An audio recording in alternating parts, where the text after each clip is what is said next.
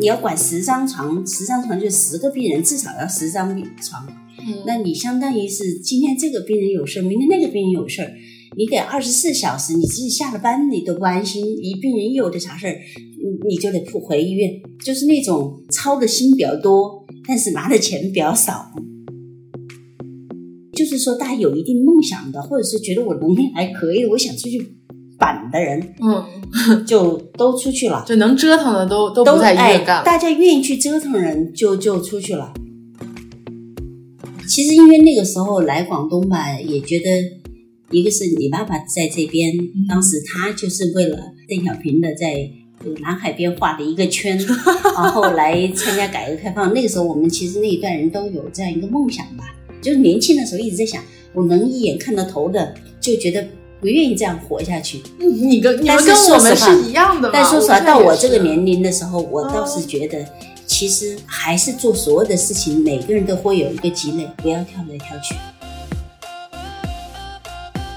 你要去尝试，要尝试一些刺激的东西。嗯，我觉得如果不去尝试，年轻就白枉这青春了。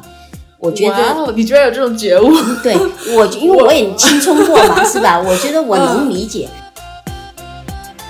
那你对我有什么期待吗？呃，我觉得你做的自己开心快乐，我现在就在想，我的孩子自己只要开心快乐就好，因为你对自己也会有要求的。但是有一点，我就不希望你压力太大，焦虑的就生病或者不幸福。不知道有多少人会听我们今年这期播客，那我想没有听播客的人可能都在陪伴家人。那如果听了播客的人，就更要抓住过年的机会，可能要跟家人多聊聊天。Hello Hello，欢迎来到新一期的实习生活，我是小易。然后今天请到了一位非常特殊的嘉宾，你先自我介绍一下吧。呃，我叫 Judy，我是小易的妈妈。对，然后 Judy 还有一个比较特别的身份，她是我们播客二零二零年度收听时长第二，哇，你自己挖自己。我们今天呢，母女的对谈吧，会聊一些代际沟通啊和职场相关的话题。可能大家现在只能听声音，所以感受不到。我们现在其实是在饭桌上面，刚刚做好了满满一桌子的菜，然后闻着又很香，看着又很好吃。首先，我们要特别感谢 美食品牌真味小梅园给我们送来的新年礼盒，然后里面一共有八份产品，包括老上海葱油饼、健康杂粮饼、惠灵顿牛排、荷叶鸡，还有鸡翅、辣子鸡、黑椒牛柳、方便粉丝，超级开心。其实基本上这些东西就是冻品嘛，你要做之前把它放在冰箱的那个上层冷藏层，冷藏层对，稍微解冻一会儿，然后你就可以做了。基本上每个菜花费不到五分钟吧，就做出来了。我们第二个礼盒呢，是来自于上海的精品外卖咖啡品牌 Nawa Coffee，然后他们是有一个叫小王子心愿礼盒，然后这个礼盒里面有三种不同烘焙程度的即溶咖啡，然后还有一套二零二一年的咖啡台历，还有一盒陆怡的巧克力饼干。我觉得这个饼干真的配咖啡是绝了，我跟你说，我觉得抽到这个奖品的同学一定会特别特别喜欢。然后，如果你们是有在上海、杭州、南京的听友，这个挪瓦咖啡它也是有线下店的，然后你们可以去点咖啡外卖，然后现磨的会更好喝。那我们这一期节目呢，也会送出两份真味小梅园的礼盒和两份挪瓦咖啡的小王子心愿礼盒。那欢迎大家在小宇宙评论区下面留下你们的新年心愿，我们会抽四个听友送出礼盒哦。那具体的抽奖方式，呃，请大家看 show notes。那好，接下来我们就进入主题。呃，我先首先介绍一下我妈妈的一个情况吧。然后就我对我妈粗浅的了解啊，就我妈之前是应该是当医生，后来是考了公务员。然后妈妈，你应该算我们节目就是第一个有医学背景的嘉宾，你是第一个公务员嘉宾。我觉得我对你还是挺了解的，你应该一开始就是学医嘛，当医生，然后当了医生一段时间之后，就去了做算是行政工作的医院。对，其实应该来说，总体来说都在做行政，就是在做医生的时候也在做行政，嗯然后后来相当于我在事业单位、医院里这种事业单位干过，后来又到了卖医疗器械，因为在我们九十年代的时候，医生并不吃香，收入比较低，真的吗？对，所以跟现在完全不一样，跟港澳完全不一样。嗯、所以那个时候九十年代的时候就觉得，这个当医生，这个学了五年，然后收入又少，比人家一起出来的当工人或不是当工人吧，就是一起本科事业，人家学四年，我们的起跑线是一样的，相当于你少赚一年钱。后来就，哎，大家那个时候大家都兴去药企，因为药企赚的比较多，呃，医药代表嘛，啊就是你们当时一批学医的出来，其实医院并不是最好的选择。嗯，也不是，因为大家都其实是想去医院，但是去了医院看什么样的医院，呃，其实，在医院里相当于就是说，其实赚在特别是头五年，你在医院做的是住院医，住院医的时候收入少，而且整个人就要扑在医院，二十四小时在医院，然后你要管的病床以后，整个你相当于就是。你的病人，你要管十张床，十张床就十个病人，至少要十张病床，那你相当于是今天这个病人有事儿，明天那个病人有事儿，你得二十四小时，你即使下了班你都不安心，一病人有的啥事儿，你你就得扑回医院，就是那种嗯操的心比较多，但是拿的钱比较少。然后那个时候正好又是外企医疗器械啊或者药企啊就比较多，经常来到医院里啊，然后你一谈起来他们的收入，就觉得是翻几倍，可能四五倍之高，啊，就很多医生就开始下海。哦那正好就是改革开放初期，呃，就是社会主义市场经济的刚刚开始吧，然后就很多人都去，很多医院的医生就到了药企啊、医疗器械企业，因为确实是收入比较高，嗯所以基本上我现在在回想，我原来分到我们医院的有一半人。嗯都都去了企业，就是说大家有一定梦想的，或者是觉得我能力还可以，我想出去板的人，嗯，就都出去了，就能折腾的都都都不在医哎院干了。大家愿意去折腾人就就出去了。嗯那么可能是就是比较求稳的人才在医院待着。那么就是说，这些年轻的时候有热血，想去想去干一番事业的人，那个时候就觉得医院太平平稳稳了，而且看得到五年住院医，三年就是主治，然后可能主治以后也得再过三到五年就副主任医师，副主任医师又做五年才主任医师，就一级一级的就看得到自己老会是什么样子。嗯，而且呢一眼能望得到头的生活。对，而且有时候就是医疗里头，你没有到一个省级医院或者呃国家型的医院，你也很难出头。嗯那么特别是本科生，嗯。所以那个时候要不就是那个时候的方向就是要不考研究生，要不出国，要不就是呃跳槽去企业里，就是做医药代表啊，或者说医疗器械企业。嗯。那我那个时候因可能也不能脱俗吧，就就怀揣着就是往市场去走的一些想法，认为自己还有能力，就到了一家企业，呃，也叫当时其实叫广东这边也是改革开放的地方，嗯所以就又想得到改革开放来的地方，然后又去了一家企业，就这样。但是去了企业以后，其实跟以前在医疗在医院的时候，那种事业单位完全是不同的感觉。嗯所以呢，哎，那个时候又考公务员，那时候正好是在有落差的时候，感觉到有点担心医疗企业一一种民企嘛，医疗企业企业它会压榨你 那种感觉，因为我们的思想那个时候还很保守，就是哦就是觉得公的是好的，然后私的是不好的那对，就觉得呃，公家至少它能让你旱涝保收吧，可能你撑不死，但是你也饿不死。嗯那么到了企业里，虽然你一开始去赚了很多，我都记得当时我去那家企业应聘的时候，当嗯，我就用了翻倍还拐弯儿，差不多三倍的价格，我就说了我要这个价格，他就给我了。哎，你原来哎，你可以说嘛，就是你原来当医生的时候，最高的时候工资是多少？那九十年代末的时候，呃，其实我们做医生可能一个月就是一千左右，一千多，一千左右。而且我那个时候还在医院里做了管理，还是医院的中层，我还是直属门诊部的副主任兼书记。然后我们还有年终考核奖，加在一起可能平均下每个月就一千五。哦，那那真的蛮少的，那就还不到一千五，应该这样说。嗯然后我当时就一开口到这家企业的时候，我直接说不能低于四千。面试的时候是吧？面试的时候我就说，我说不能你哪来的勇气？我当时因为没想去嘛，当时就觉得，呃，到广东来，其实我也没抱着非去不可的态度，因为我哦在医院里，因为毕竟是中层了，像我这个年龄能做医院中层的也不容易。你当时几岁？当时应该是不到三十吧，因为我我是在学校入党，嗯然后呢，大学毕业以后，其实因为当时，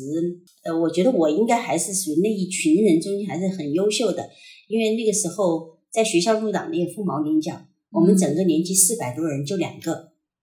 而且当时我还是湖北省的重点培养对象，就是学那个时候湖北省搞一些大学生的重点培养对象的时候，还把我就是分到医院的时候，还有一些简历跟进去。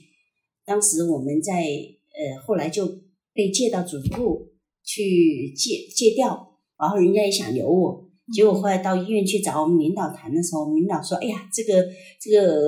同这个同学刚来的时候，我们就觉得苗子很好，我们就想培养他做团委书记的。”嗯。于是我大学毕业第二年就一转正，就作为团委负责人去了团委，然后就就做团委书，就后来开团代会就被选上为团委书记。那么在团委呢，我就完成了我这个年龄段该完成的事情，结婚生子，然后等四五年左右吧，我就差不多五年的时候，四四年多快五年的时候，然后我就转向从团委转向到门诊直属门诊部，因为他正好有一个最老的党呃党呃党总支书记退休，哦，嗯，退二线退二线，他是 退二线应该是，嗯。然后呢，我正好从一个一个最老的书记换成了一个最年轻的书记，那个时候我记得那个时候我二十八岁，你二十八岁就当书记了，对，而且哇好优秀我啊！我应该是二十一一一转正的时候，我就是已经是副科级干部，就是当团委书记时候已经是副科了。所以我在医院的时候，那一批人里，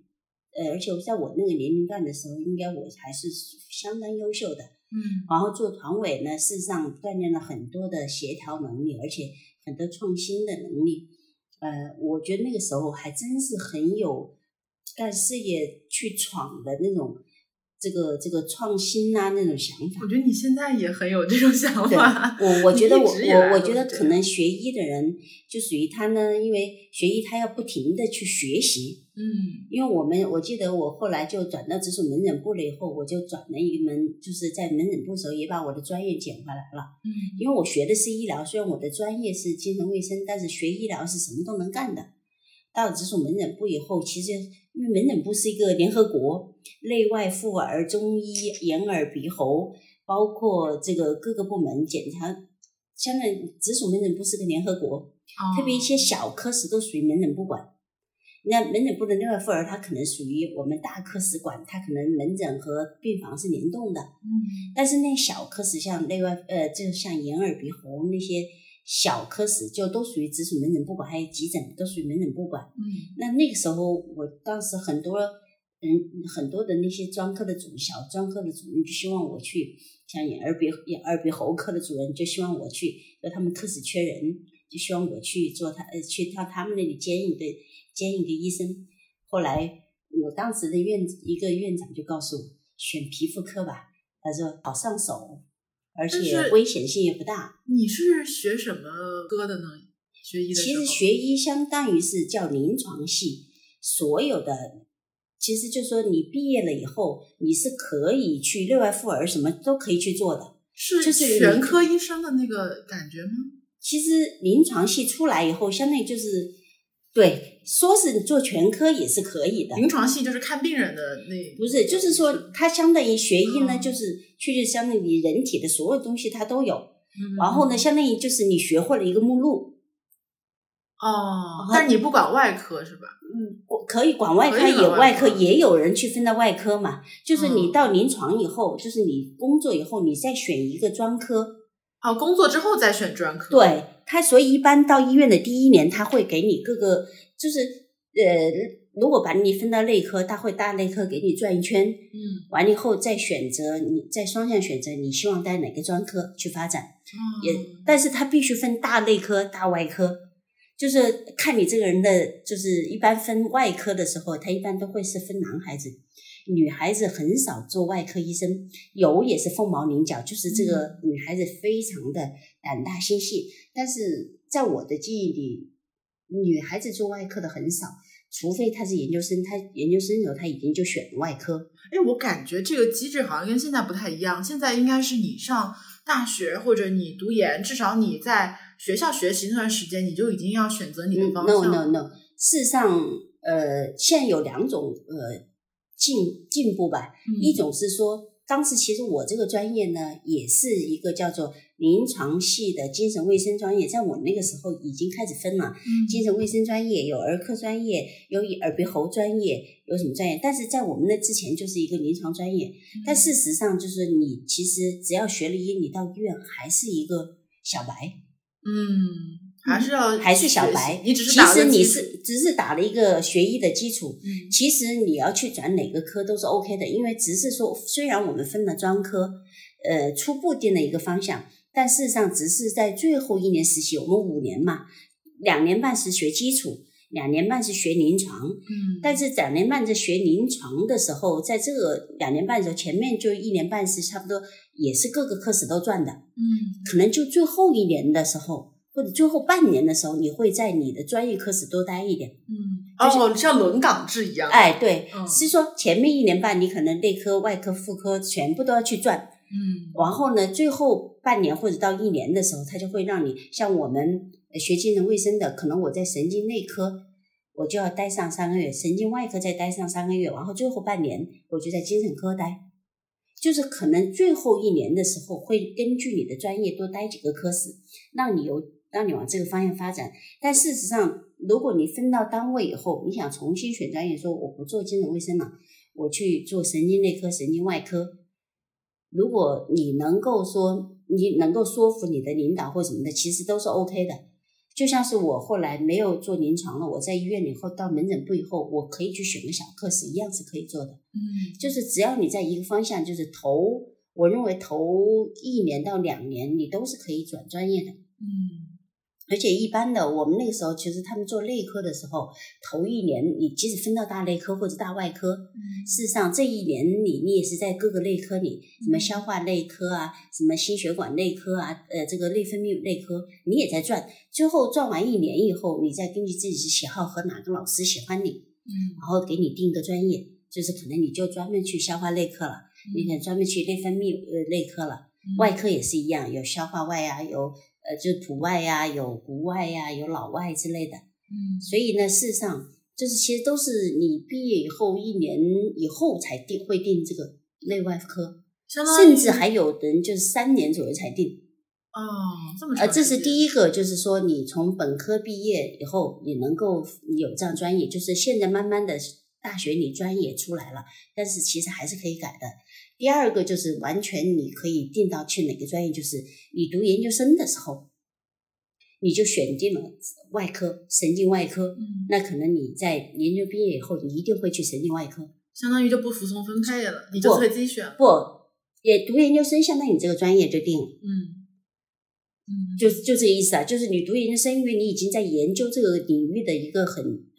呃一个一个领域了，相当于你就把自己的专业给定了。那么可能你分到医院里的时候，他就按照这个分了。嗯那这个就比较主动。但是如果是你是本科生的时候，其特别是你学大内科的时候、大外科的时候，其实呃当然也还是有主动，但是也会会比较呃，就是也是双向选择吧。嗯嗯嗯嗯，那么其实那个时候就觉得，其实收入比较低呢，很多其实特别是内，因为学外科人还要还要看性格，哦，对他做手术不做手术压力很紧张嘛，压力会比较大，所以为什么很多人都是外科的医生，特别是男医生，五嗯毒俱全，因为他要释放，甚至他要做很长时间手术的时候，他要跟跟人聊天，跟护士调侃什么，叫五毒俱全？就他可能就是要去怎么吃呃吃喝喝吃吃抽喝喝、抽烟、喝酒，对，嗯，就是那种，而且要 谈谈笑，就是他要跟人家去呃调侃啊什么的，就属于那种性格一定要很要要要外向的人，因为否则他那种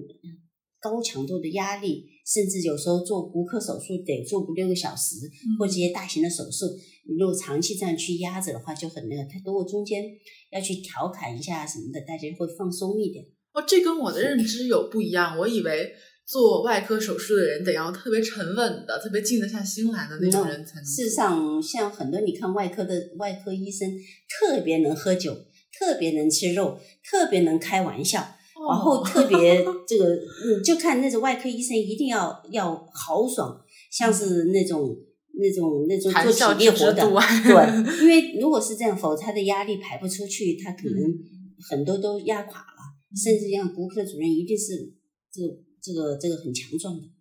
因为他要动刀、动铲子，相当于剁螺丝刀那种。嗯，这骨科的医生你就看，就是就是一定要做体力活的。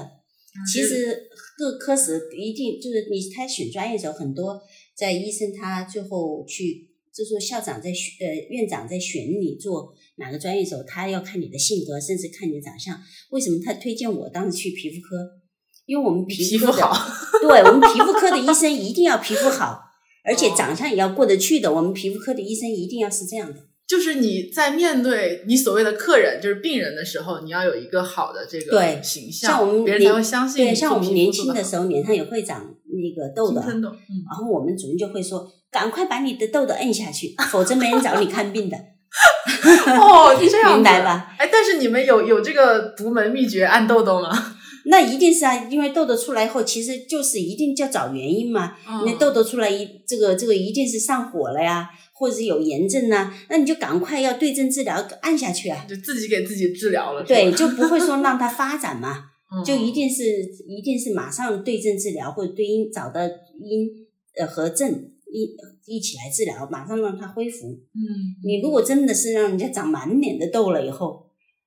那那就你说病人还找你看病吗？对你自己皮肤就现在好，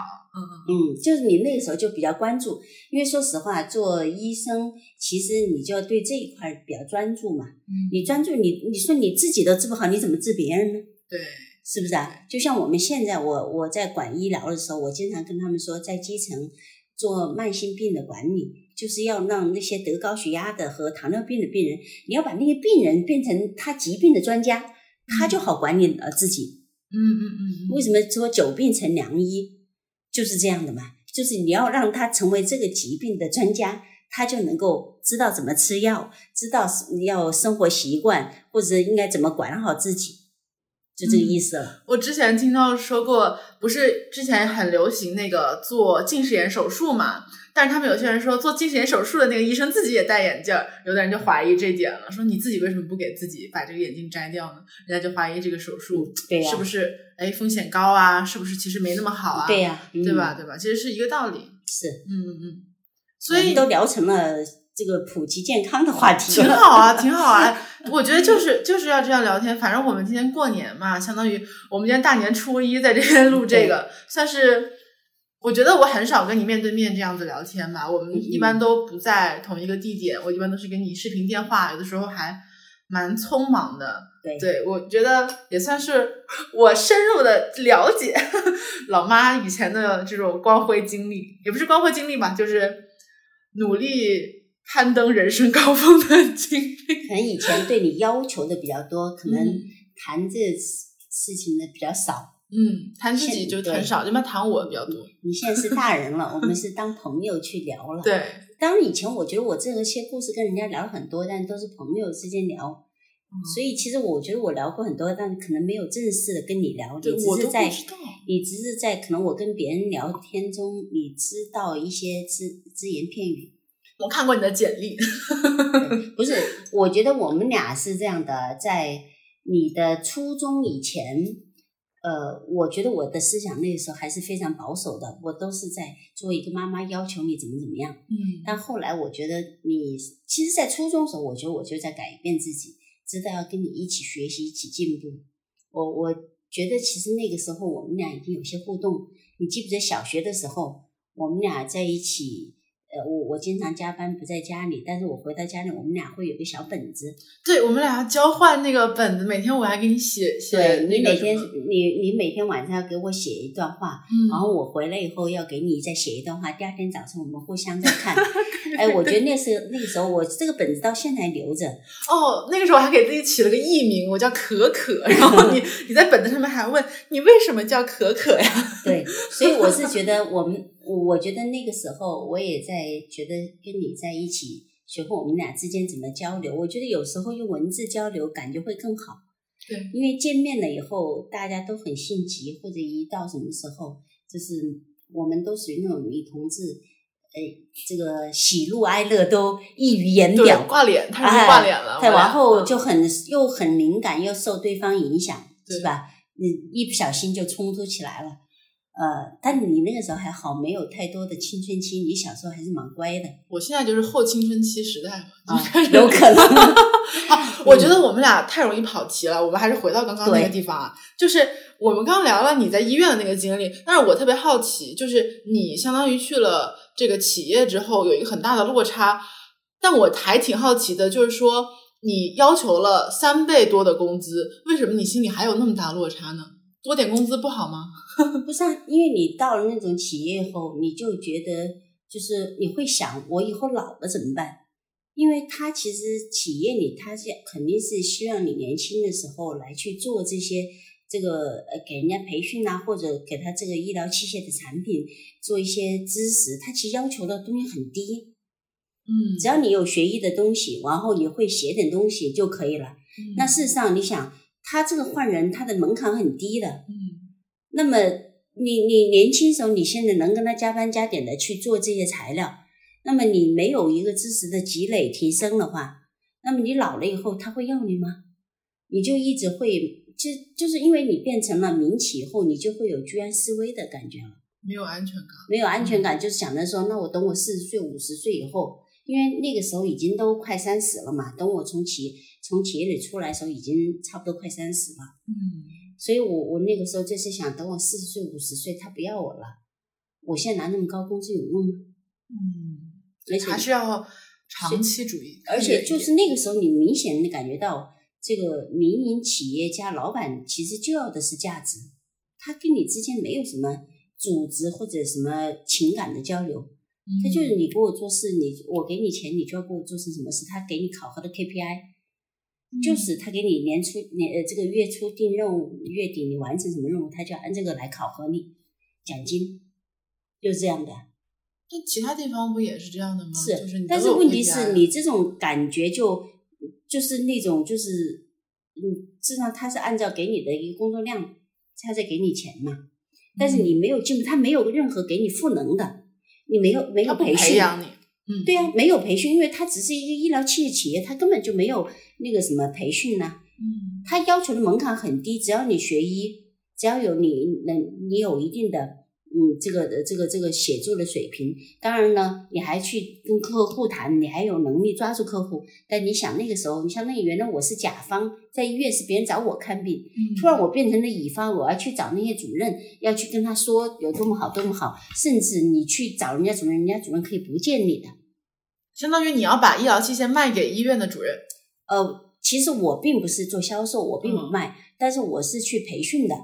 就是说，哦，哎，如果出了什么问题，或者说我去跟医，医当然其实前期我也要跟医生去聊这个产品怎么怎么好，嗯。要跟他把这些机能要跟他说，但是别人别人企业可以不听啊，人家医生可以不听的，对，乙方就很被动，对，所以呢，那个时候的整个落差就很大，特别是我在医院其实已经当过中层了，嗯。那么你在企业你是从一个一个一个一个呃一个小白开始做起，而且你还去求医院的医生，那种感觉是非常不好的，而且你也感觉到第一没社会地位，有钱有什么用呢？嗯，然后呢，你做的东西都是很低级的，没有一个成长，没有技术含量，没有技术含量，所以那个时候就觉得这个这个不能长期这样待下去。然后你就想考公务员？哎，正好那个时候在有各种公务员的考试，我觉得广东来就是特别好。我觉得他会很给很多人机会。其实我原来在湖北，我都我都想都想不到，就是公务员你能去考进去的。嗯，但是在广东来，哎，就有这样的机会。哎，我也考公务员，呃，笔试是国家考试，必须要过面试。哎，那个时候正是广东需要人，珠海需要人，哎，我就过来。嗯，然后我觉得，呃，也是靠自己实力。我一路走过来，我就觉得也是靠考试，会考试。这个湖北人可能比较会考试，在湖北待过、长大的、求过学的，嗯嗯，比较能考试，很勤奋。所以呢，啊，然后我们就我就考考进了公务员，考进过了，考进了公务员以后，当时跟我一起的也有刚大学毕业的，呃，因为毕竟你工作了八年。整个你的为人处事或者做事情的方式是完全不一样，而且你也在医院待过，所以我那个时候考到卫生局的时候，人家一看，嗯，这我去医院一检查，我要检查是什么呢？因为毕竟在医院搞过管理，我在门诊部也待过，你去医院一检查，人家一看就是熟手，根本都不用教，马上上手了。但是当时你考公务员的时候进去，你跟那些。刚毕业的同学进去是位置是一样的，一样的呀。我是从头做起，相当于我前面的那那个前面八年，我可能在医院当了那么八年的，从妇科、正科，相当于全部没了，从头来，从头来过，从科员开始做起。哇塞！但那时候你在医院的时候，不中层就是副科级的，已经算是干部了。啊，中是啊，中层已经是已经是领导了，中层的领导了。然后又从头干起，又从头做起。哇塞！其实因为那个时候来广东吧，也觉得一个是你爸爸在这边，当时他就是为了这个呃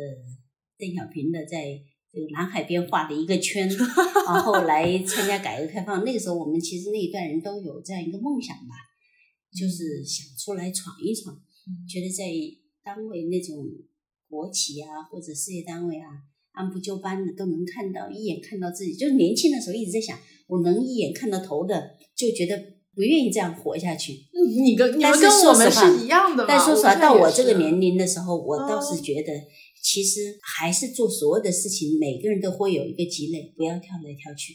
嗯，啊，就是你选准一个以后，其实他每一个职业都有自己的一个职业的高度和深度，其实还是要稳扎稳打的。谁一生都是。都是这样过来的，太好高骛远其实没什么好处，还是要扎扎实实、稳扎稳打。嗯，所以我其实就觉得，当然，我觉得年轻的时候啊，就是可能在三十岁以前，你还是很多选择，我觉得还是，我觉得应该去尝试。但是三十岁以后，我不建议你今天跳过来，明天跳过去了。嗯嗯嗯。啊，所以我为什么我现在包括我支持你去各种行业实习？我记得当时我在香港的时候，也有一个人问我，当你学经济金融嘛，嗯，我就很想你在师大去实习，嗯，然后你不是找的其他的行业嘛？哎，我就问了一个，呃，当时一个那个谢总，他是这个香港会计师协会的一个副会长嘛，嗯，他就跟我说，他说其实做做经济做呃财务金融的，他要了解方方面面的行业。嗯，他以后一辈子都要做这个行业，为什么你不让他实习的时候去多接触一下呢？嗯，这个思路是很有意思。对对对。所以呢，其实我后来自己也想，其实正好是我自己一次我这个走过来，其实我有很多的跨界。嗯。然后我跨了很多界以后，我现在其实到哪个行业我都不怕。嗯。因为我原来在医院里做过，后来又在企业里做过，后来考上公务员以后，我是在卫生行政部门的这个做了，相当于做卫生行业的管理。后来我又被领导带去了这个党工委做党务工作。当然，在做党务工作的时候是做办公室。其实办公室是一个，呃，也是说这个四面八方什么都要了解的。嗯。但是后来又做了党务的这样一个工作。嗯。后来我又到了基层，又下到区里，嗯，去当卫健局长、食药局局长。那么，相对我会回到我的呃行业里拓展了。嗯。除了卫生以外，我又拓展到食药，最后又拓展到民生行业。后来又换了一个区，又到了民生行业，相当于文教卫、人力资源和民政，我全部都做过了。然后又去了香，当时就觉得，哎呀，自己做民生的时候老是不被看好，因为看着学经济的人，搞经济工作人西装革履的，然后经常跟着领导出去，我们这样做民生的怎么不待见样的？事实上，我们做的很好，也不一定被待见。嗯所以那个时候就是整个呃珠海市去招一些驻外代驻外的招商招商的这个工作人员的时候，那么我就去报了，嗯去驻香港，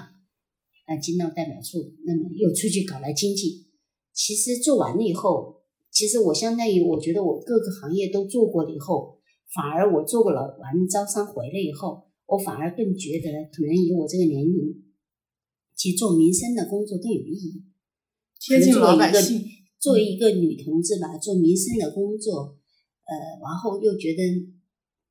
很多事情做完了以后就能成一件事情，嗯其实更有意义。比很多经济东西，其实有时候就是你你确实要把握大势，把握大势的同时要看出很多事，有些并不在你的掌握中。嗯但事实上，你民生的事儿，只要你觉得这个事儿该做，你做完以后马上就有成效。举个例子，举个例子，你说抓医疗，我就刚才说了，其实你看看病，如果说你把基层的这个社区，让这些家庭医生怎么样去做好你的这个社区的一些两病，刚才我说了，你就告诉他，你不要想着你是要是大医院的专科医生是药到病除、起死回生，嗯而你是在社区里把一些高血压、糖尿病的这些慢性病人，教他怎么去这个管理好自己，变成他疾病的专家，他能管理好自己这些疾病。然后呢，他同时以他自身，他去来告诉别人去预防一些疾病。其实我觉得这才就是相当于说，扁鹊经常说他的大哥最厉害，治鹊胃病。治胃病，嗯他的二大二哥是治小病的。嗯因为相当于在疾病没出来的时候，他就能看到，然后他就早早的去干预。嗯那么在小病的时候，他很能够，就是他能够告诉他引起重视，然后你把这个病能够呃解决掉，而不要到大病的时候扁鹊去药到病除。其实那个时候很少有医生能药到病除的。嗯嗯，我提个问啊，那这个你说的还是这个逻辑上的事情，但是你具体做了什么呢？就是你做了什么能够使这个防治胃病的这样的一个事情呃得到落实呢？你看，至少它是制度上的我我我在我在这个珠海的一个区里，然后我就把社区的卫生站建起来了。嗯建起来了以后，就刚才说的家庭医生的体制建起来了。然后呢，而且在村里又建了一些卫生卫生站。然后社呃社区是一呃社区是卫生站，然后其实，在区里头有社区卫生服务中心，那么区里头还有一个二级医院，就是我们有三三级诊疗，嗯就出来了。三级诊疗室，那么我可能在社区卫生站里头呢，这里我们当时就做了小病免费，嗯那就是用价格让老百姓，哎，因为免费，他可能就在家门口，哎，他就去了。也就是他不不用一呃一有病或者一有什么不舒服哦就想着去医院了。应该这样说吧，当时我们形成一个价格体系，就在社区卫生站的时候，我们是小病免费，就是你不要钱。好，到社区卫生服务中心，在一个区域一个镇的时候，就有社区卫生服务中心。嗯一个镇有一个是大的社区卫生服务中心，那么社区卫生服务中心呢是国家有一个门诊统筹，就是你在这个地方看门诊的时候，是医保可以报百分之七十的，嗯就是你你到门诊去看病只用出百分之三十的钱。嗯那么如果你到三级医院、二级和三级医院去看病，那么像医院的话，那么你的门诊是百分百自己出的，哦有一个甚至阶梯制有一个价格的阶梯。事实上嗯这样的话就会把病人引导到基层，而不是为了些小病跑到三级医院、二级医院、三级医院去找专家看，是不是嗯浪费医疗资源？对是吧？同时呢，你其实，在社区你去看病了以后，其实社区它能够帮帮你做一些慢病的管理，特别是一些大病，它其实到后期就是一些康复。其实别人说大嗯这个去这个这个大病如山倒，去去病去这个病去如抽丝如抽丝，事实上就是要慢病管理。事实上，其实大病如山倒也不是，是因为你养成了一些坏习惯，疏于管理对，疏于管理，突然有一天的时候，它像大病来了。事实上是前期也是有很多量变到去质变，但是那，你病去也是有大只是你感觉是大病来了。嗯，但你在去病的时候，其实也要慢慢的要从这个这个量变到质变，去嗯慢慢的管理好。其实整个人体也是一个大的体系，它其实就算你有胃病，其实你完全可以通过不要去吃任何药，你完全可以去养得好的。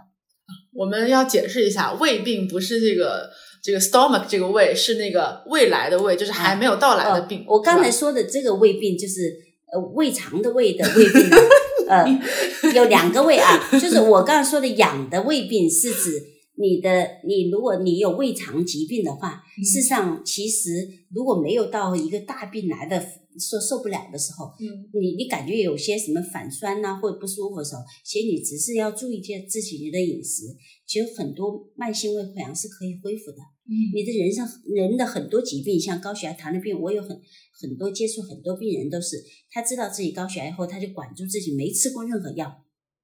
嗯，结果他就通过生活生活习惯，通过运动或者方式，他也把管住了，从来就不吃药，也管住了。这是最厉害的人。对呀、但是这样的病人也很少嘛，需要你其实我觉得，呃，只要我们在基层社区这边有一些医生很负责任的去做好，去引导一个社会氛围，特别这嗯次新冠这个疾病出来以后，大家都很认识到自己的健康，嗯甚至我看你就比较重视自己的健康。我哪我觉得现在 年轻人，你你对去你去年轻人 keep 是呀养生，对啊，你去养生啊，keep 啊，其实就在运动啊，就是你你知道自己要这个要去运动，然后不让自己去得病呐、对然后你知道自己去养生，其实这个养生就是对自己的健康有概念。但你知道我们年轻人里面有个词叫朋克养生吗？就是你一边蹦迪一边泡枸杞的那种感觉，就是你一边熬着夜，一边又保温杯里泡枸杞。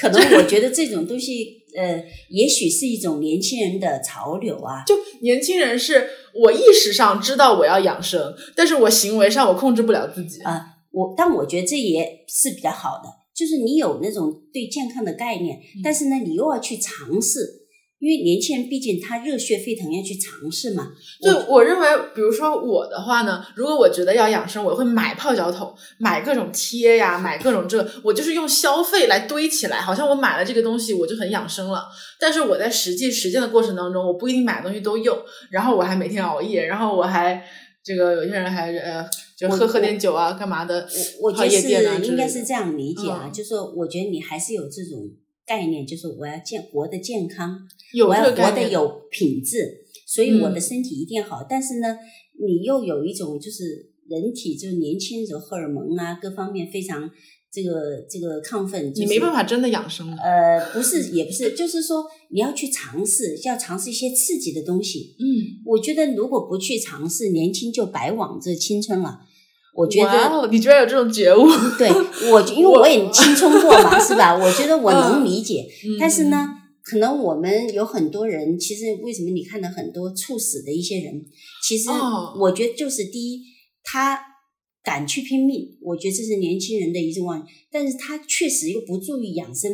但是这是年轻人的问题吗？还是说这个社会给年轻人施加了太多的压力？我觉得所有的我们都年轻过，都知道这样一种这种循环。但是你们这一代年轻人，我觉得就什么呢？你懂得爱惜自己，因为你追求高品质生活，你懂得爱惜自己，而且你有这个条件去爱惜自己。像我们那个时候，可能我又没那个条件，但是我那个时候又必须要付出，又拼命，但是我又没有这个经济条件。就像说我那个时候为什么我要去要从医院出来，是因为我觉得我的经济条件不允许我去做什么，他医院要我去拼命。嗯你要我去加班，但是给我的收工资收入是我没有做任何我的补偿，嗯是啊，我过不了高品质的生活，嗯所以我才要跳出那个圈。但是现在呢，我觉得就是说，其实如果收入高了以后，那我一边能拼命的时候，我一边能补给。嗯虽然就是像一个呃蓄水池一样，这边在放，这边在补，嗯，其实还是就是说，至少是说流出的这个水缸的水，其实流水不会那么快。嗯是不是啊？但是那种猝死的人，相当于他只是在往外流，他补的很少，于是一下子化，他就他就干了，他就猝死了。你知道，就是前段时间有一个新闻是这个某个很知名的新兴互联网公司有一个九八年的女孩跟我一样大，然后在新疆有一天晚上一点多钟下班就猝死猝死了。对呀、对，就是，但我觉得你说到有一点是是对的，就是你永远是有选择的。就是如果你觉得这个环境已经让你入不敷出了，你是有选择说你要更加爱惜自己的身体，要把自己的身体放在第一位，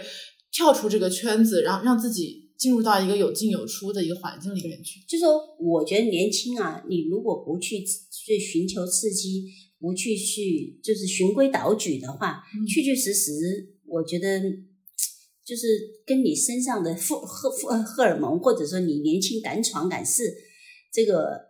呃还是就是有点有违青春的啊，对这种这种呃规律。我觉得年轻的时候，就是就算撞得头破血流，我觉得也要去闯。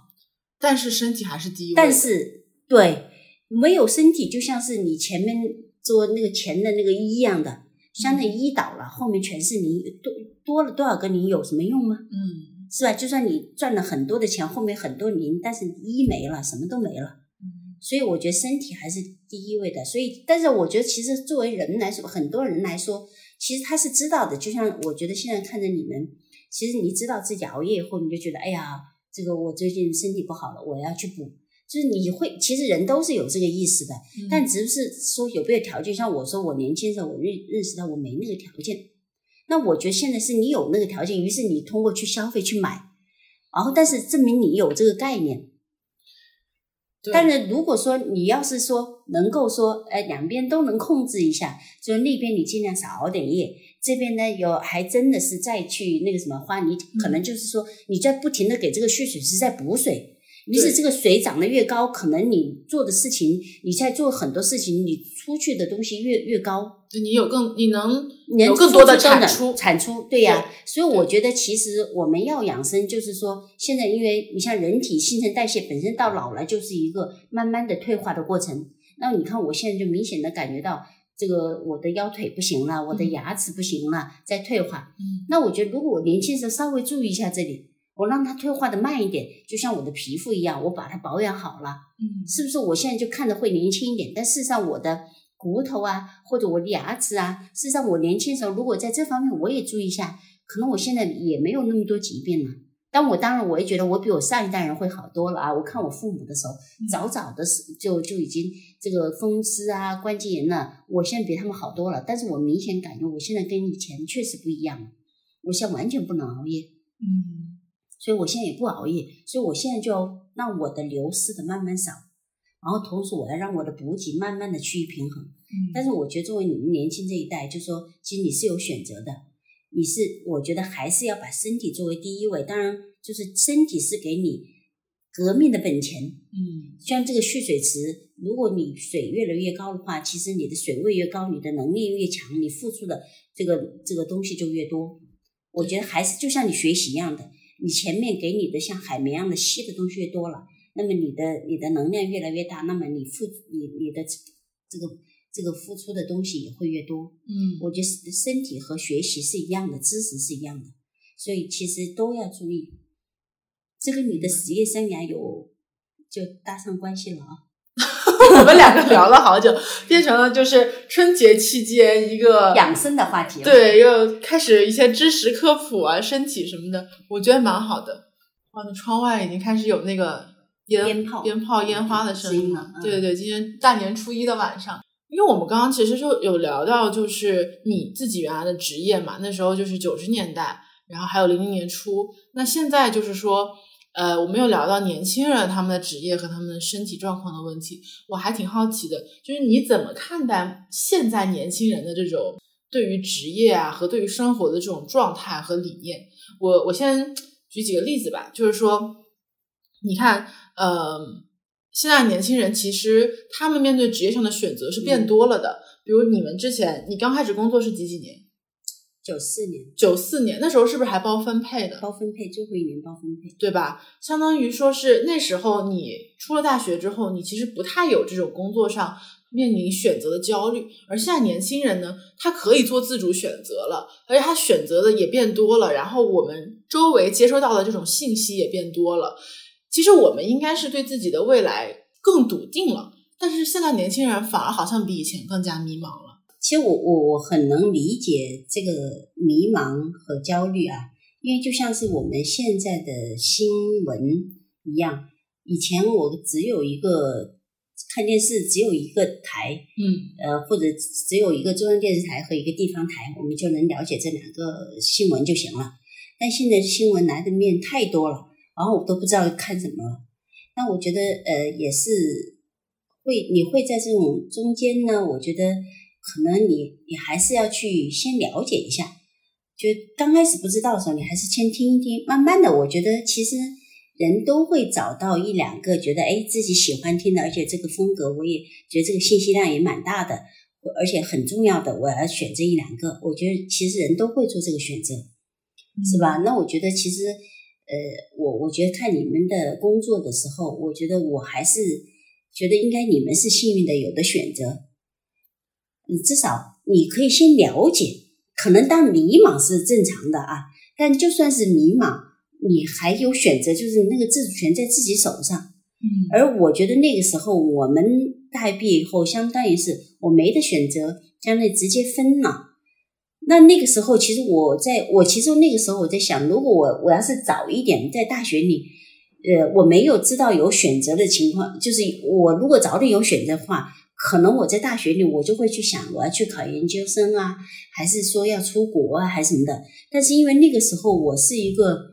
就是国企吧，因为我分的当时是国企，我知道那而且那个时候我们知道我分配要回到那个国企，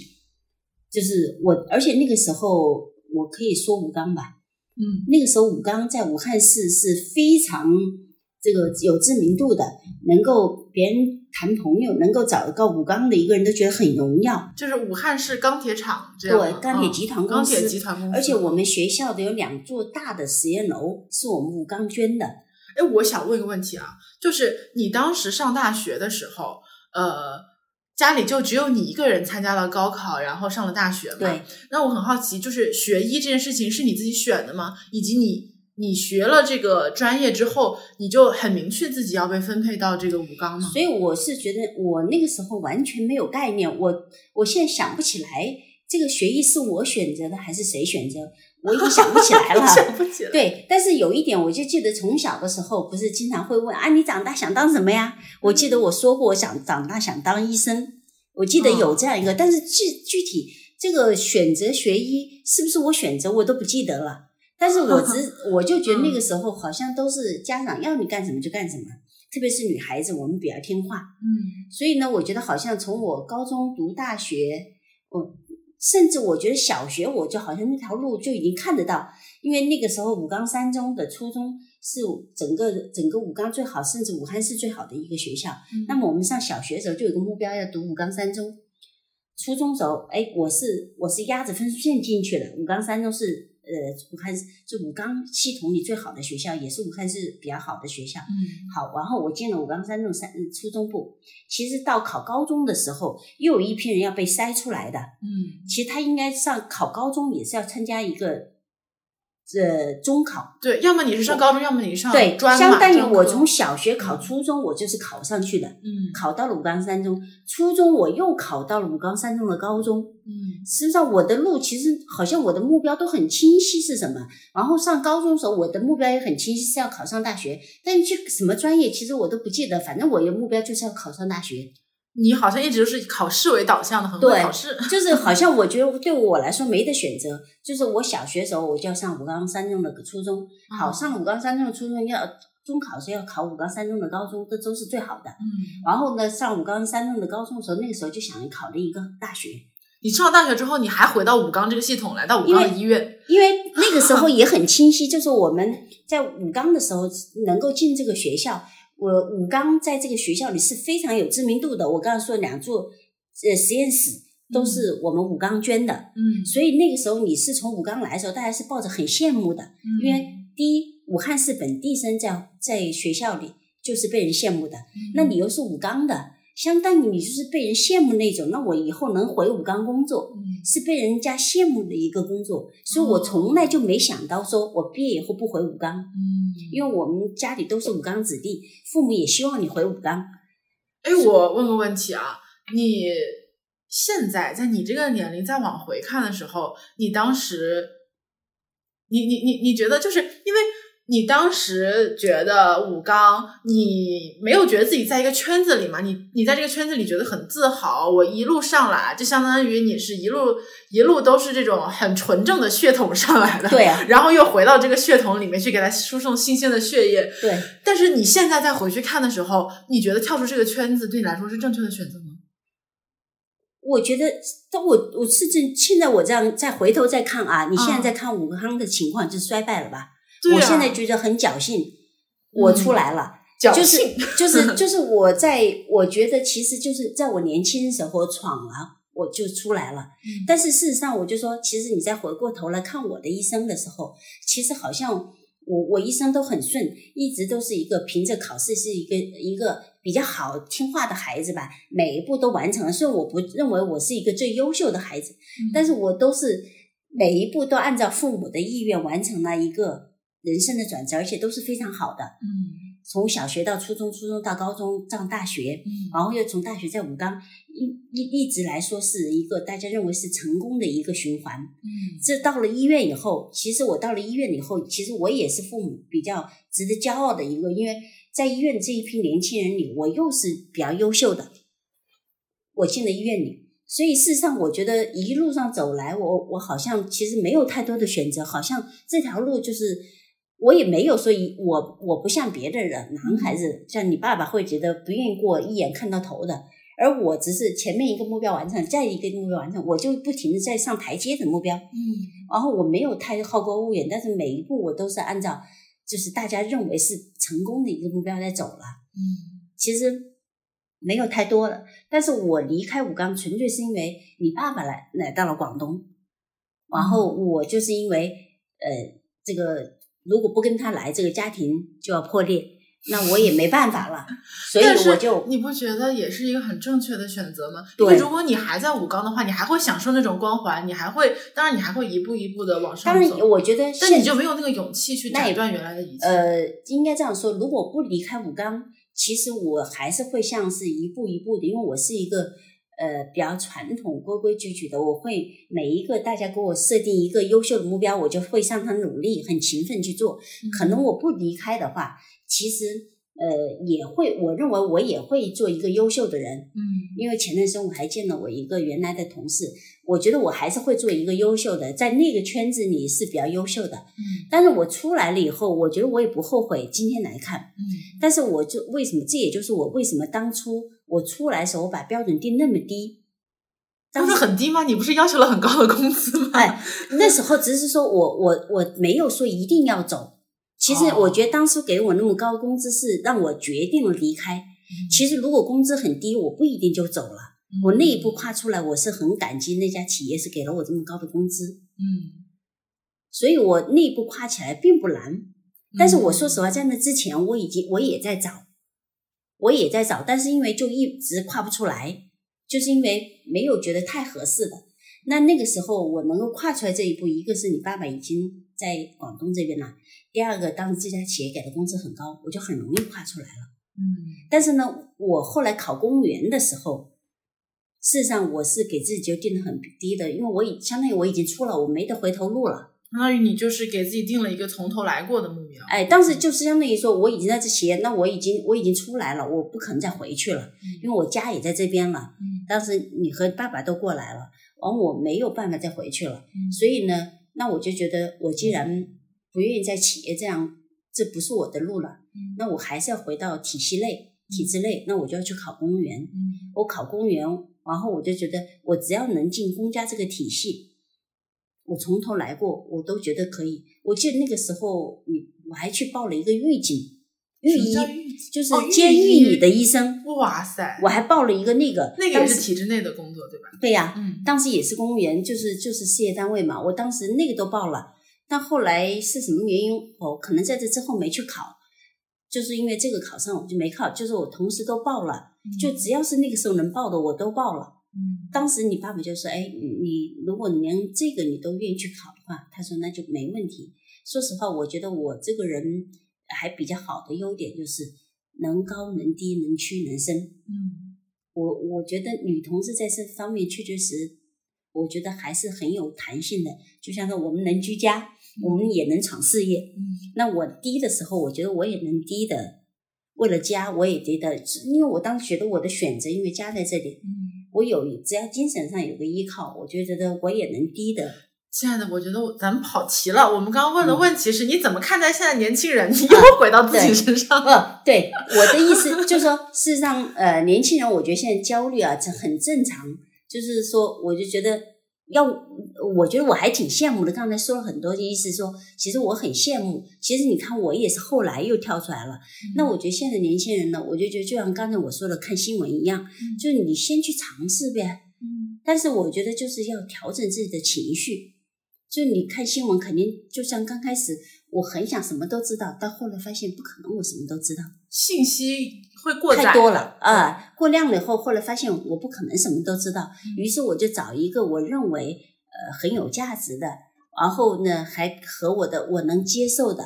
一两个，我去尝试。就像你说，你去找实习，你不可能所有的行业都去尝试吧？嗯那你就觉得在里头挑优秀的，又能接受我，我也能接受的优秀的去尝试。尝试了以后，这慢慢的，就像我觉得像像刚才我说的学医的样的，就是你分在一个大类科里，你去各科室转过以后，你就知道哦，我可能在这个范围里头，我觉得哪更适合。嗯。就是你在你找到，因为你也是一层层筛了嘛，在一大堆信息里，你筛了几个你喜欢的，然后在这几个你喜欢以后，慢慢慢慢再筛出一个，慢慢你就明确的方向。嗯。我觉得这样走呢，第一个你不后悔嗯，这是你自己选择了，嗯是吧？不是说谁要你选择的，只要你选择，你在出来的时候很痛苦。嗯第二个就是说，其实前面之后我都尝试过了，为什么我现在很鼓励你去实习？你什么都去，不要设边界的，每个你都可以去尝试一下。那么慢慢的你，其实你不会乱尝试，你也会有一个慢慢的一个方向会出来了。对，就是你走着走着，这个路径就被你走出来了。对呀、所以不用着急的，我觉得也不用焦呃焦虑，因为事实上我觉得，因为你的路还长着呢，然后就抱着这个呃磨刀不误砍柴工，这是我必须经过的。嗯然后呢，我只要努力了就好了。呃，然后不是说我这个非要我什么都要哈着，嗯反正我就说我找到一个，哎，觉得觉得这个可能对我有帮助，我就去试试，不行我就放弃呗。什么都要哈着，这是哪里话？这是湖北话，就是什么都要都要那个抱着，嗯我不可能同时做这么多嘛，对你还是要有选择的。我还是要选择，我即使都我同时选择几样也是可以的，毕竟我年轻，只要我顾得来也行。嗯但是我如果顾不来的话，我就会舍舍舍舍，就像我们做减法一样的，嗯我会减掉，嘛减了以后，慢慢这条路就清晰了。哎，对我特别想跟你分享一个事情，就是前几天我在跟人聊天的时候，我回忆起来，我之前做过了一个小测试，就那个测试呢，相当于是测试你的价值观的。嗯呃，它会给你很多很多跟价值有关的词语，然后或者说现实生活中大家都觉得很正面的一些词语，比如说呃，像情感方面，它可能有亲情、爱情、友情，然后它社会方面，它可能会有正义啊、道德呀，呃，各种各样的这种正面的词汇。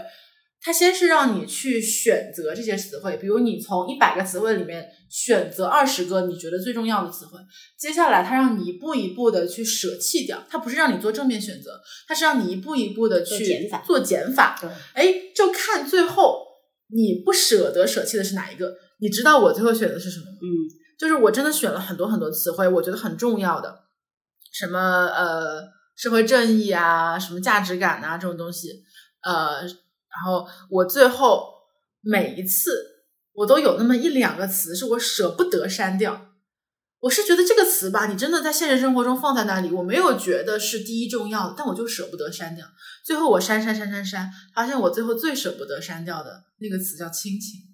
嗯但是你真的正面问我，哎，小易，你觉得你人生中呃什么东西对你来说最重要？我绝对不会把亲情排到第一位。嗯，但是当我做负面选择的时候，我就是不舍得删掉，每次都不舍得删掉，最后就留下了亲情。对，所以我觉得这是，我觉得我们在做职业选择的时候也可以这么看。如果你做正向选择的时候，你很多东西你都想要，人的这种就是贪心也是大家都想要搂在自己的怀抱里面。但是当你只能做负面选择的时候，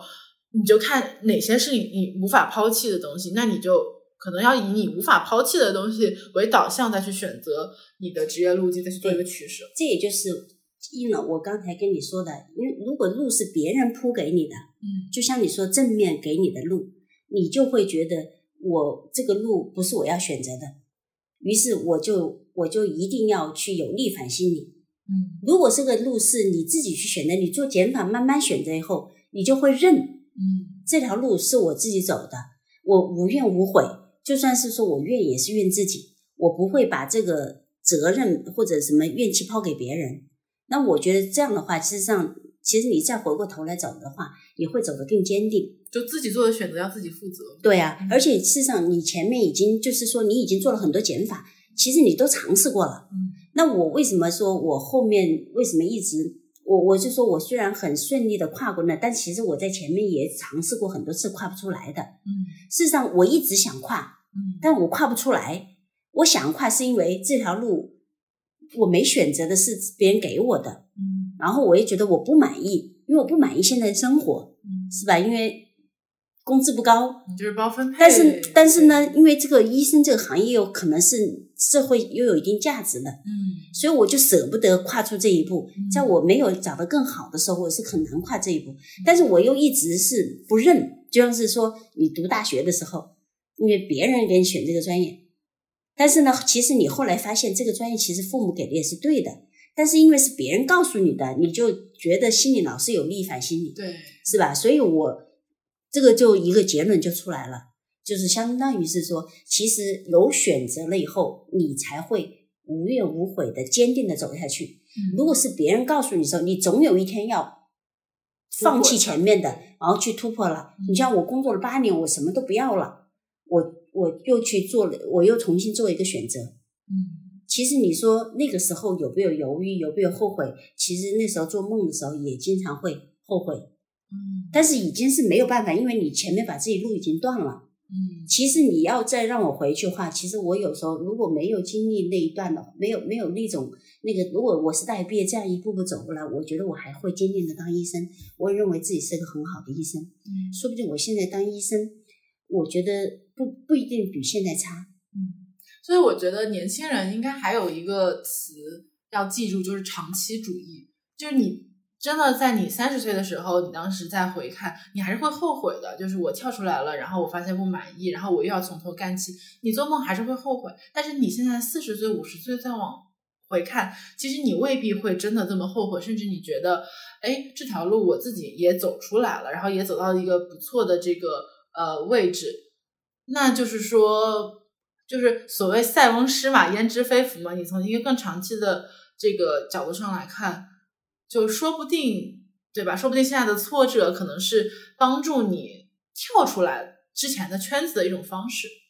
嗯，总之我是觉得就是说，事实上就是呃，因为前期我现在再回头看是前期，因为我还是有一种想闯，但是没有闯出来，所以我我出来了。嗯再回头看呢，其实我觉得，嗯，只要你是一个有能力的人，嗯，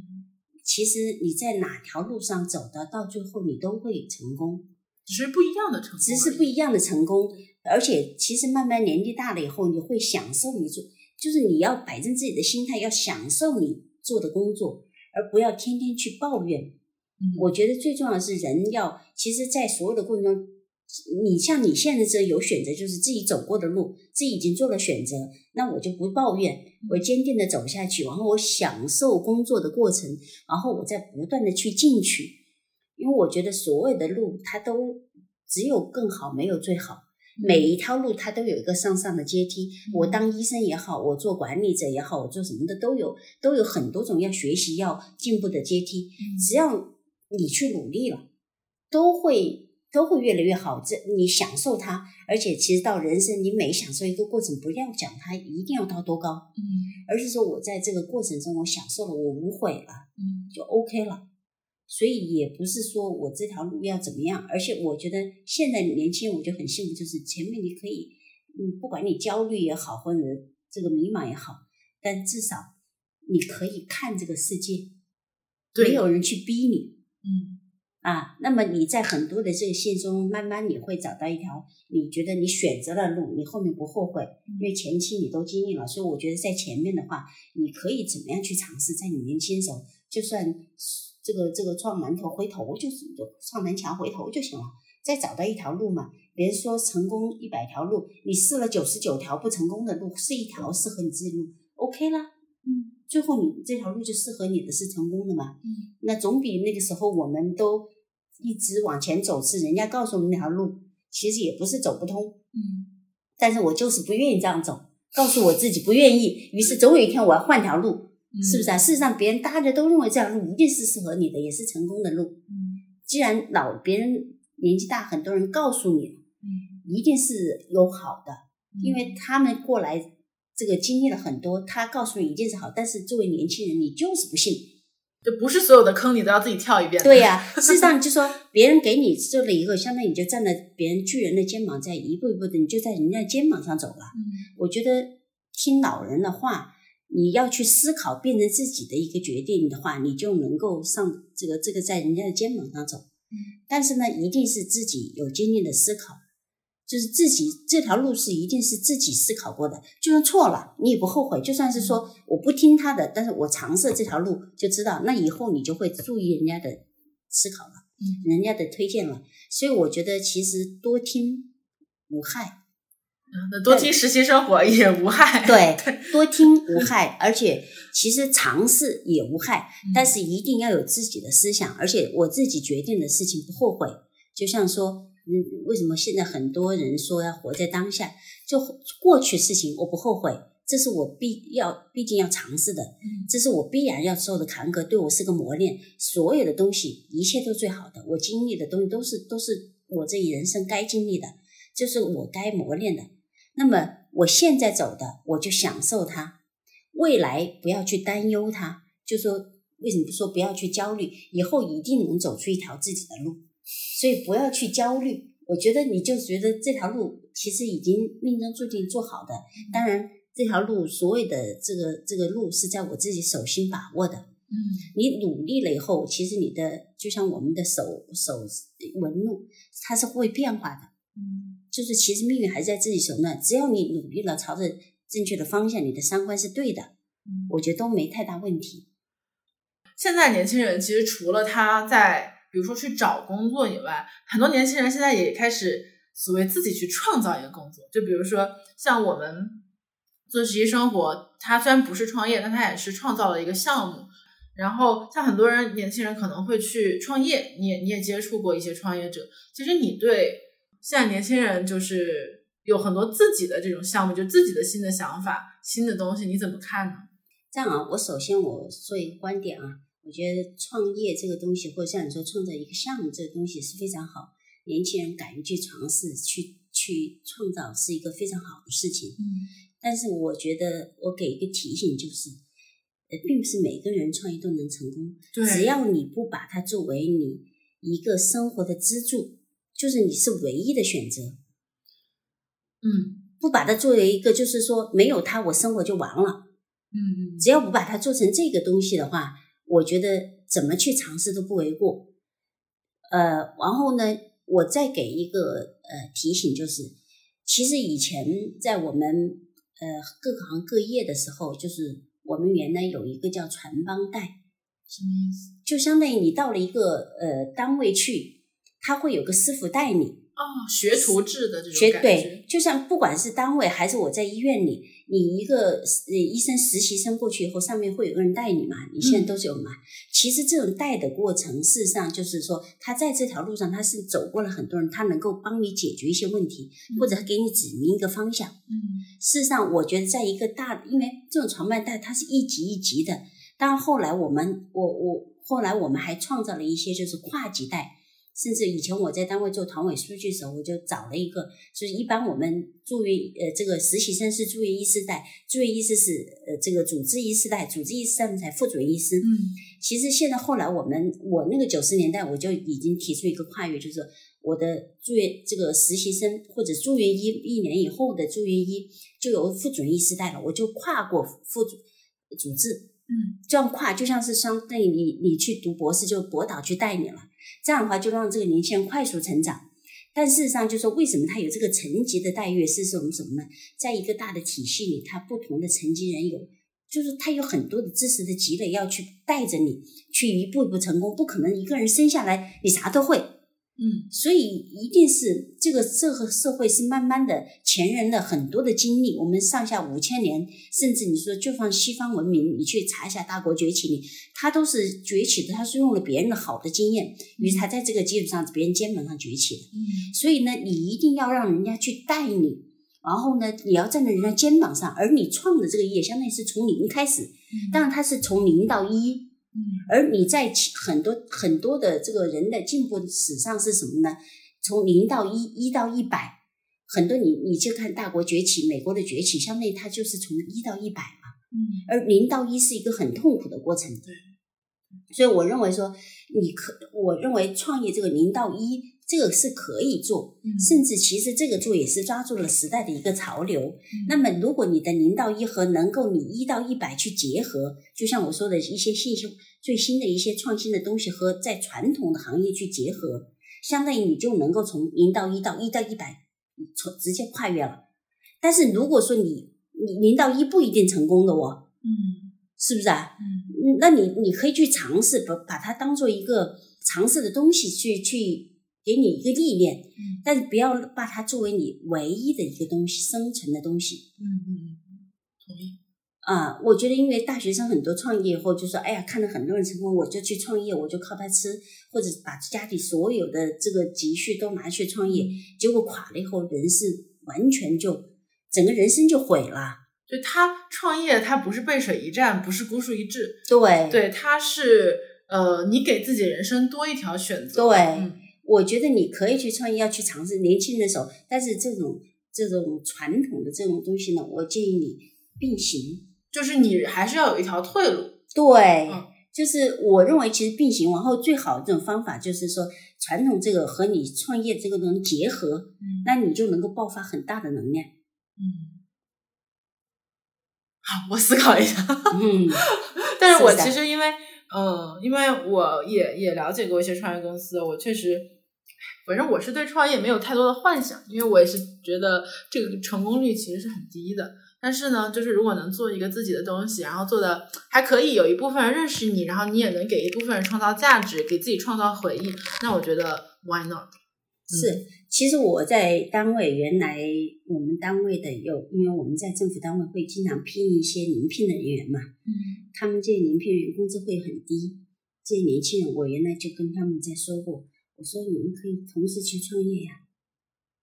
就相当于他们是没有编制的，对呀、他没有编制，但是他有这样一份工作，他可以学到一些呃一些积累一些管理的知识。他在我这传统行业，他可以学到一些管理知识。嗯那么你可以接去创一份业，就是用你的，因为他像临聘，他工作量不是很大，嗯因为他做的都是基层的东西，是吧？那么他可以再去创一个业，然后用他在我们传统行业里学到的一些经验知识去弥补他。那哪天的时候，如果这个够大了，他已经没时间了，他能够生存了，嗯他又可以去，他可以就把这份传统丢掉，他去去直接做他，哎，那个做大了的，能够有保障了。嗯他就可以去做他他的事业了，是吧？因为他这边的东西呢，他永远做不大，因为他总他如果是个临聘，他身份是改变不了的。嗯那么你你就在这里先保持自己一个生存的基础上去创你的业，嗯等创业哎有一定基础了，可以去维生了，你通过几年的积累可以维生了，你可以把这边去放掉嘛。那么等你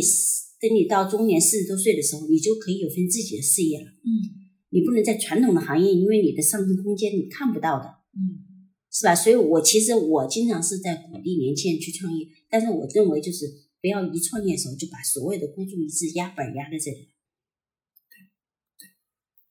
就是你可以两条腿走路，往后呢，我再做选择。到一定的时候，他们就是一个交汇点，嗯，然后你就可以，你就有选择性，可以放弃哪边。那你对我有什么期待吗？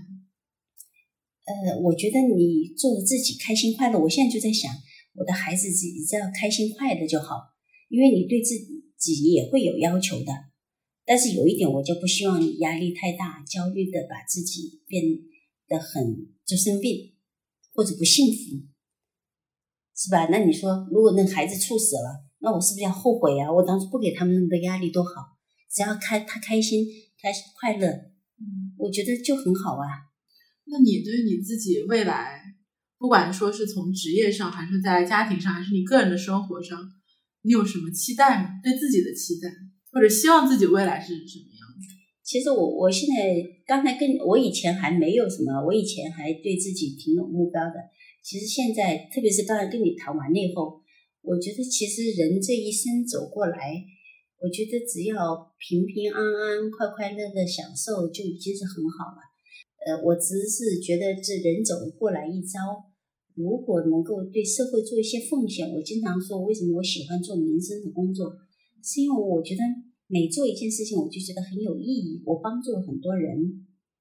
我对这个，我来到这个社会走一遭以后，我我做了一些，就是为这个社会进步做了一些努力，而我觉得挺有成就感的。嗯，今天是过年大年初一嘛，然后我也蛮想问问你一些关于过年的问题。就如果我去回想每年过年啊，我们今年大年初一的晚上能在家里安安静静的聊会儿天，我觉得是以前其实是想象不到这种这样一种场景的，因为呃，作为我非常短暂的二十几年的